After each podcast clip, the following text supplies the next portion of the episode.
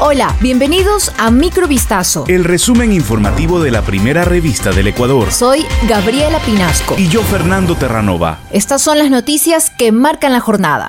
Sucumbíos es considerada una de las provincias más peligrosas del país, no solo por su alto índice delictivo, sino porque es el punto de entrada de grandes cantidades de cocaína desde Colombia hace más de dos décadas. Estas circunstancias gravitarán silenciosamente en las elecciones seccionales de 2023, según informes de inteligencia que advierten el riesgo de que dineros sucios contaminen algunas candidaturas. Los postulantes a la alcaldía y a la prefectura aseguran que han tomado precauciones para evitar cualquier infiltración. En esta provincia las carencias abundan. Por ejemplo, en el área de salud pasó de 96 a 327 camas hospitalarias entre 2004 y 2021, una cifra baja para una provincia con unos 230 mil habitantes.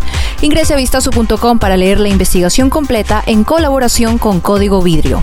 La Contraloría General del Estado determinó seis responsabilidades civiles culposas contra funcionarios de Petroecuador y la empresa a cargo de los trabajos de modernización de la refinería de Esmeraldas. El perjuicio al Estado ecuatoriano ocurrió debido a fallas en el control de la ejecución del contrato con la empresa No Limit entre 2016 y 2021. En su informe, el organismo de control confirmó responsabilidades civiles por más de 26 millones de dólares para No Limit y funcionarios de Petroecuador por irregularidades en la ejecución y liquidación del contrato complementario para la modernización del sistema de sellado, renovación y actualización de bombas en la refinería. En 2018, No Limit solicitó a la estatal petrolera pagos por más de 20 millones por el rubro de soporte técnico y transferencia tecnológica.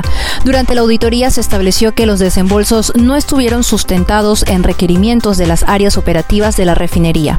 En Guayaquil, cinco personas fallecieron a causa de COVID-19 durante la semana 49 del 2022, según informó la alcaldía de la ciudad porteña a través de un comunicado emitido este miércoles. De igual manera, el Cabildo anunció que en dicha semana, que se extiende del 5 al 11 de diciembre, se registraron 1.729 casos. Esta cifra de incidencia se aproximó a la de la semana 48 del 2022, fijada en 1.810, y representa un leve decrecimiento en el número de cuadros detectados de COVID-19 en Guayaquil. No obstante, las autoridades señalaron que se mantienen los contagios en la ciudad, presentándose más en personas adultas mayores, personas con enfermedades catastróficas y niños.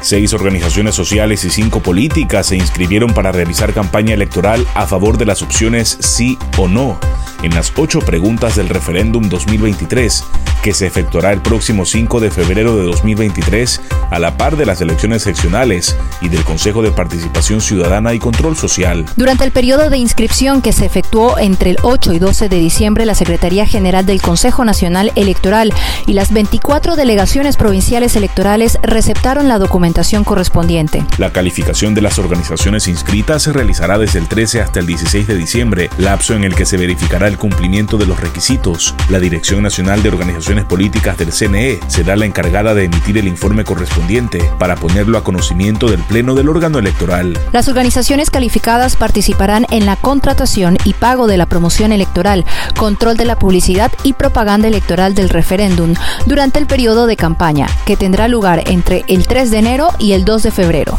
El gobierno peruano declaró este miércoles el estado de emergencia en todo el país por 30 días, lo que implica la suspensión de los derechos de reunión, inviolabilidad de domicilio y libertad de tránsito, entre otros mientras evalúa la posibilidad de declarar un toque de queda. El gobierno decretó esta medida tras las manifestaciones y disturbios en los últimos días en diversos puntos del país, en los que, por ahora, se han confirmado siete víctimas mortales de protestantes y más de un centenar de policías heridos. Las protestas producidas en los últimos días, sobre todo en el sur del país, piden la convocatoria de una asamblea constituyente el adelanto de elecciones, el cierre del Congreso, la dimisión de la presidenta Dina Boluarte y la liberación del exmandatario Pedro Castillo, detenido desde hace siete días tras el autogolpe de Estado fallido.